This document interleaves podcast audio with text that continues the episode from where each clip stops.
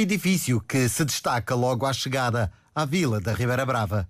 As linhas entrelaçadas nas fachadas da Assine caracterizam a tecnológica que nasceu num modesto espaço e prepara-se para inaugurar um novo escritório em Lisboa por mais de 3 milhões de euros e disponível para uma centena de funcionários.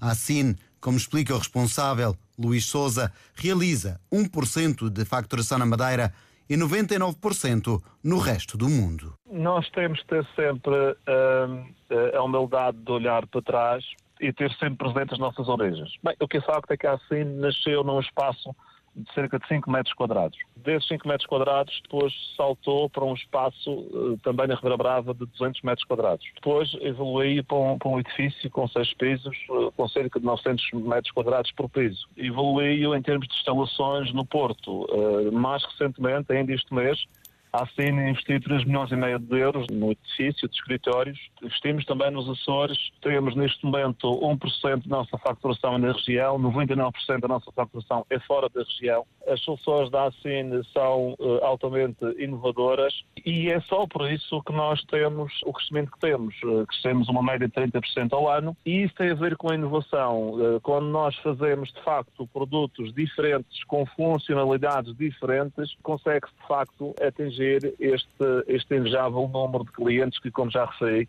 são cerca de 150 mil. Em que país é que a Assine já está instalada? Eh, eh, fisicamente, nós só estamos instalados em Espanha, na África do Sul e em Portugal continental. Mas temos clientes um pouco por todo o lado, por força dos produtos que nós temos. Uh, se nós pensarmos, por exemplo, o nosso cliente Comboios de Portugal, a CT, todos os fornecedores da CP são nossos clientes. Eh, enfim, são fornecedores da Alemanha, são fornecedores da França, são fornecedores eh, de Espanha, de Itália, enfim, é um pouco por todo o lado. Que produtos tem a Cine desenvolvidos ou em desenvolvimento? Temos cerca de 12 produtos, 12 plataformas em produção. Destacaria três e destacaria porquê? Porque são os líderes do mercado. Nós temos a Cine Golf, que é uma plataforma de compras públicas, e aí nós temos cerca de 60% do mercado português quer dizer que 60% do, dos contratos públicos do país passam por nós. Temos a seguir o IMED, é uma plataforma para prática médica. Eh, somos também líderes do mercado nacional. Dois em cada três médicos utilizam eh, esta plataforma para a sua prática médica no seu dia a dia. E temos uh, o terceiro produto, é um produto que neste momento tem, por exemplo, uma facturação diária de 6 mil euros, que é a área das assinaturas eletrónicas. Eh, é um produto que se chama GTS. Eu destacaria estes três, mas nós temos outras áreas, a área da gestão documental, a área da facturação, a área das oportunidades de negócio no setor público, enfim, temos de facto um conjunto de 12 produtos que cada um ao seu, ao seu nível conseguem de facto fazer a diferença no mercado e nos clientes onde nós estamos. A nova sede em Lisboa como é, é um investimento do grupo uh, que rondará os 3 milhões e meio de euros, uh, fica no Campo Pequeno, uma zona das mais centrais de Lisboa e uma zona muito nobre. Está a ser projetado com muito carinho e, modéstia à parte, com algum bom gosto. Teremos a alegria e a felicidade de, no final deste mês, ver os escritórios concluídos. Luís Souza explica que a empresa tem um crescimento ao ano de cerca de 30%. E agora também está no desenvolvimento de uma plataforma que junta agricultores e empresários da Madeira. Será uma plataforma que vai aproximar produtores agrícolas e clientes. O que esta plataforma vai permitir é que eh, eu possa divulgar a produção e o produto que eu tenho coloco-a num marketplace e os clientes, que podem ser restaurantes, que podem ser clientes particulares, podem muito bem aceder àquela plataforma iniciar ali um processo de negociação e de compra totalmente online. Será, será uma plataforma fantástica, chama-se AgroMarket e nós entendemos que esta plataforma, pela abrangência que terá, fará com que traga um grande desenvolvimento à população rural. Ao nível local, a empresa é um gigante responsável por cerca de 200 trabalhadores altamente qualificados. O impacto económico advém dos que escolheram a vila para viver e agora, brevemente, é vê-los circular em bicicletas. Neste momento já temos lá 200 pessoas, mas uh, se o projeto continuar a crescer, podemos ter lá 300, 400, 500 pessoas. E achamos que com 500 pessoas numa vila como a Ribeira Brava, acho que se muda tudo, porque as pessoas uh, saem, as pessoas passeiam, as pessoas vão ao comércio local, enfim. Acho que juntar 500 pessoas, ainda são 500 pessoas quaisquer, são 500 pessoas com elevado nível de especialização, pessoas jovens, que têm já mentalidades novas de passear, de, de, andar ao ar livre. Por exemplo, nós eh, brevemente vamos disponibilizar bicicletas para as pessoas passearem pela vila. Enfim, acho que muda tudo numa vila como a Ribeira Brava. Desde sempre uma zona de passagem, o comércio beneficiou largamente o desenvolvimento do Conselho.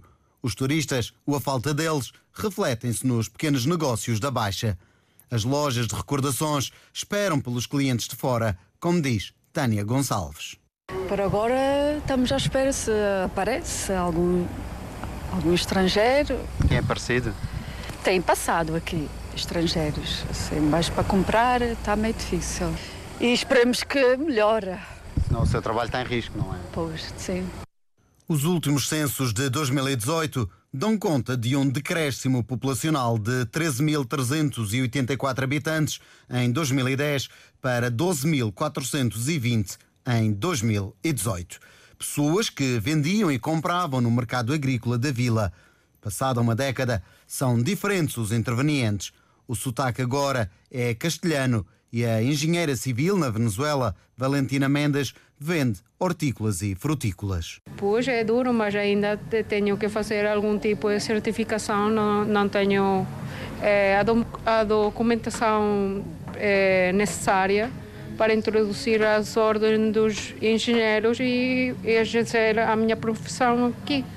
Então, por isso, tentei aproveitar o tempo e trabalhar. Não importa que não seja no meu ramo, mas dá para fazer qualquer dinheirinho.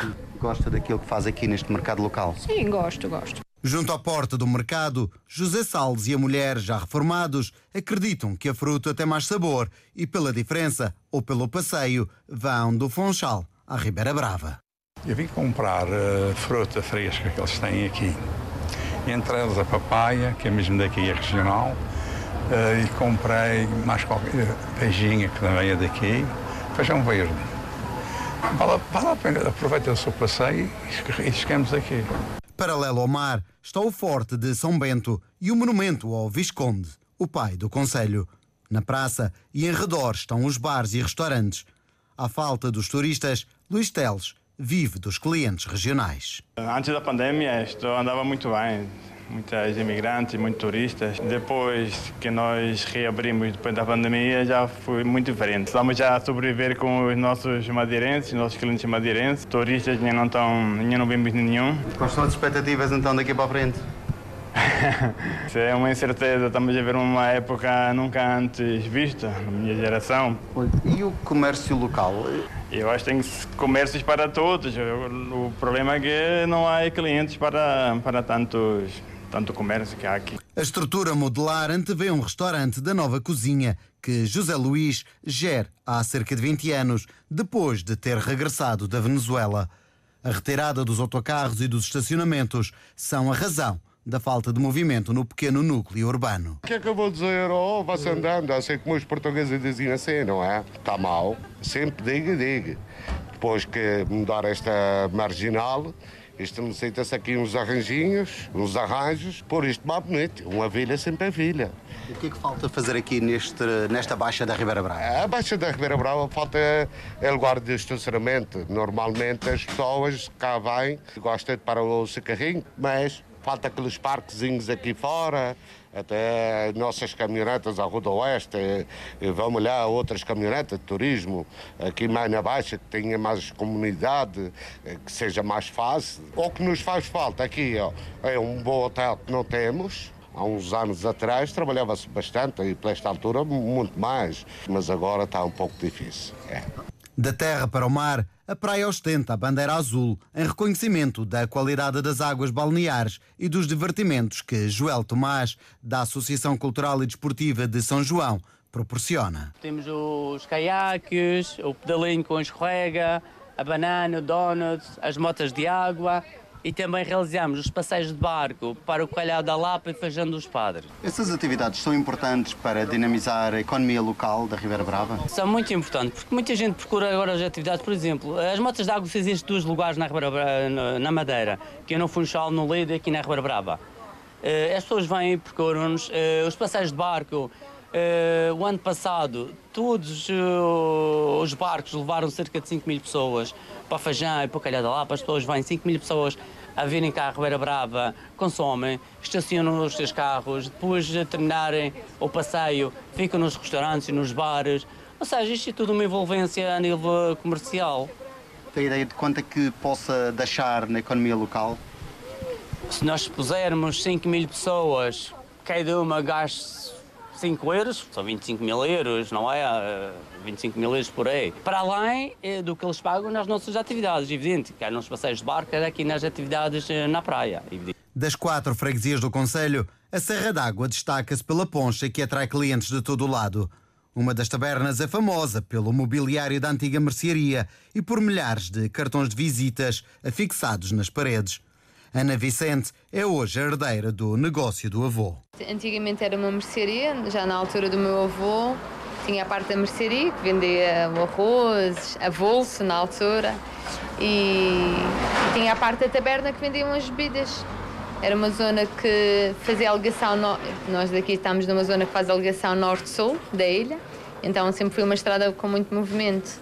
Antigamente o pessoal do norte para ir à, à cidade, ao Funchal, demorava muitas horas passavam cá muito cedo, vinham a estrada antiga, demorava imenso tempo, passavam aqui cedo, o meu avô abria isto às 6 da manhã, às vezes ainda iam a casa lhe bater à porta, tipo às 5 da manhã, para verem beber um vinho, na altura não era... Também fazia poncha, ele sempre fez poncha, mas na altura era mais o vinho, vendia muito vinho na altura. Que ponchas é que tem aqui? Nós temos a poncha regional, aquela que é com limão, mel e aguardente, ou com laranja, limão, mel e aguardente, que é sempre aquela que tem mais cheia e mais procura. Temos a poncha pescador, que é aquela mais antiga, que é feita com a casca de limão pesada com açúcar, sumo de limão e aguardente. Depois temos as versões mais recentes, digamos assim, que é a de maracujá e de tangerina, mas são todas sempre feitas com aguardente. Uma das marcas deste lugar é também o facto de haver aqui cartões de visita de todo o lado e mais algum. Sim, nós temos as paredes completamente forradas de cartões de visita. Os cartões, o primeiro a ser colocado tem por volta de 25 anos e, entretanto, foram-se multiplicando os cartões. Fui um cliente quando ia decidir pôr um cartão na parede e foram-se pondo cada vez mais. Tem ideia de quantos cartões estão aqui nestas paredes? Não faço ideia. São milhares de cartões. Temos cartões de mesmo de todo o mundo. Vêm pessoas de todo o lado e acabam sempre por deixar o cartão. Até já houve quem não o trouxesse porque vinha de férias e não trazia o cartão e depois mandou-nos por correio para que nós o colocássemos cá. E porquê que mantém esta tradição de tirar as cascas para o chão? É giro, isto sempre foi assim. Na altura do meu avô, não sei bem porque começou. Dizem que era para absorver a bebida conforme ia caindo no chão e absorvendo e não ficava o chão molhado. E mantivemos, sempre ficou. A fama dos sabores da poncha com limão ou tangerina é o ponto de encontro de Hugo Pinto, professor na Madeira, vindo do norte de Portugal com a mulher, Mariana Souza, e outra amiga, todos professores de Educação Física para manter os níveis. Ah, pronto, pronto. Já ganhamos o direito à nacionalidade. Sabe que uma das coisas que caracteriza a Madeira e que é aquilo que, que, me, que também uh, me faz gostar mais da Madeira é este manter da tradição. E este é um, é um dado interessante que não, eu não conheço. E eu, sendo de uma zona de interior, onde as tradições a priori estariam ainda enraizadas nas pessoas, eu não vejo este, este sentimento de pertença de alguma coisa, como neste caso, num local onde se vende poncha, como eu vejo na Madeira. Nas cidades, naturalmente, as coisas são como são. Eventualmente, num ou outro bairro eh, mais popular de Lisboa ou do Porto, pode haver alguma, alguma sentimento de pertença porque este é o meu bairro. Agora, como na Madeira, não vejo. Mesmo nisto, seja nos arraiais, seja no fator. Eh, das, das, das, festas ou das festividades religiosas, eu não vejo isto de modo algum. É estas coisas que nos fazem diferente. Conseguimos ter aqui um misto de, de tradicionalismo com modernidade e isso é que me encanta na Madeira não só da paisagem, se calhar a paisagem ao fim damos aqui 20 voltas, 30 voltas, 10 anos, se calhar víamos a mesma coisa. Podíamos fatigar de ver as coisas. Não, não fatigo porque é isto mesmo. Há estas tradições que fazem com que as pessoas sintam de cá, se calhar. E este, esta pertence. Pelo menos é isso. Sentem que o comércio local tem dinâmica? Eu acho que sim. Sabe porquê? Outra das explicações que eu vejo, seja neste tipo de comércio ou seja num outro qualquer, E eu vou voltar um bocadinho aqui, aquilo que é a minha terra. Eu não vejo um comércio tradicional com tanta capacidade, por exemplo, de ter um, dois, três funcionários. Eu não conheço. Sou sincero que eu não conheço os comércios de venda, por exemplo, de roupa, a título de exemplo, que é só o proprietário. Pronto, por agora. não falamos mais. Vamos falar com as meninas aqui. Contem-me a vossa história. Chegamos em 2009, conheci este casal aqui na Madeira. Eu venho do Porto. O que é que nos atrai? É isto, é o ser regional, ser único. Há 10 anos que vimos aqui, porque gostamos realmente de, de, da poncha e do local e depois os amendoins podemos atirar para o chão, que é super engraçado quando os meus pais cá vieram virou, estavam com vergonha de atirar os caroços, da, os caroços as cascas do, do amendoim. E eu, mãe, podes atirar à vontade, que aqui tem que ser assim. Pronto, é isto, é estas coisas, estas pequenas coisas que para nós é, é diferente. Pela Serra Fora, entre paisagens de um verde luxuriante e sobre o posto oval da Serra d'Água, está o Hotel da Encomiada, recentemente adquirido por Carlos Abel Caires. O proprietário, depois de uma vida no Canadá, projeta novas valências. A Encomiada é, é um daqueles uh, sítios que toda a gente conhece. Passamos uma boa tarde no meio da serra, no meio da Laura e Silva. É um lugar eh, ainda com aquele estilo antigo, penso que é um, é desafio que tenho pelo futuro. Temos vários projetos aqui, uh, entre eles um, uma sala de multi-eventos barra congresso. Vamos renovar o hotel para dar mais qualidade aos turistas e aos madeirenses. Um, e estamos também a fazer uma cozinha de produção para poder uh, libertar uh, o hotel da Encomiada de para, para dar mais qualidade e retirar a, a produção da, da, comida dos caterings uh, para, para o campanário. Muito bem. Quanto é que pretende reinvestir neste espaço para criar outra dinâmica? Ah, estamos a falar de uma quantia elevada, mais postos de trabalho, mais qualidade, dar o justo valor à, localização do hotel, ter uma dinâmica de recuperação dos caminhantes das serras. Vamos ter aqui um, um hotel barra saúde. A Ribeira Brava foi elevada a Conselho em 1914 por desmembramento da Ponta do Sol e de Câmara de Lobos de acordo com a Pordata, enfrentam um problema populacional, já que há 120 idosos por cada 100 jovens e apenas 90 nascimentos em 2018. O curioso é a população estrangeira, que passou dos 130 em 2010 para os 305 em 2018. Importante rácio de desenvolvimento é a percentagem das despesas da autarquia em desporto e cultura, situada agora em 3,3% para uma relação de 10% do território nacional.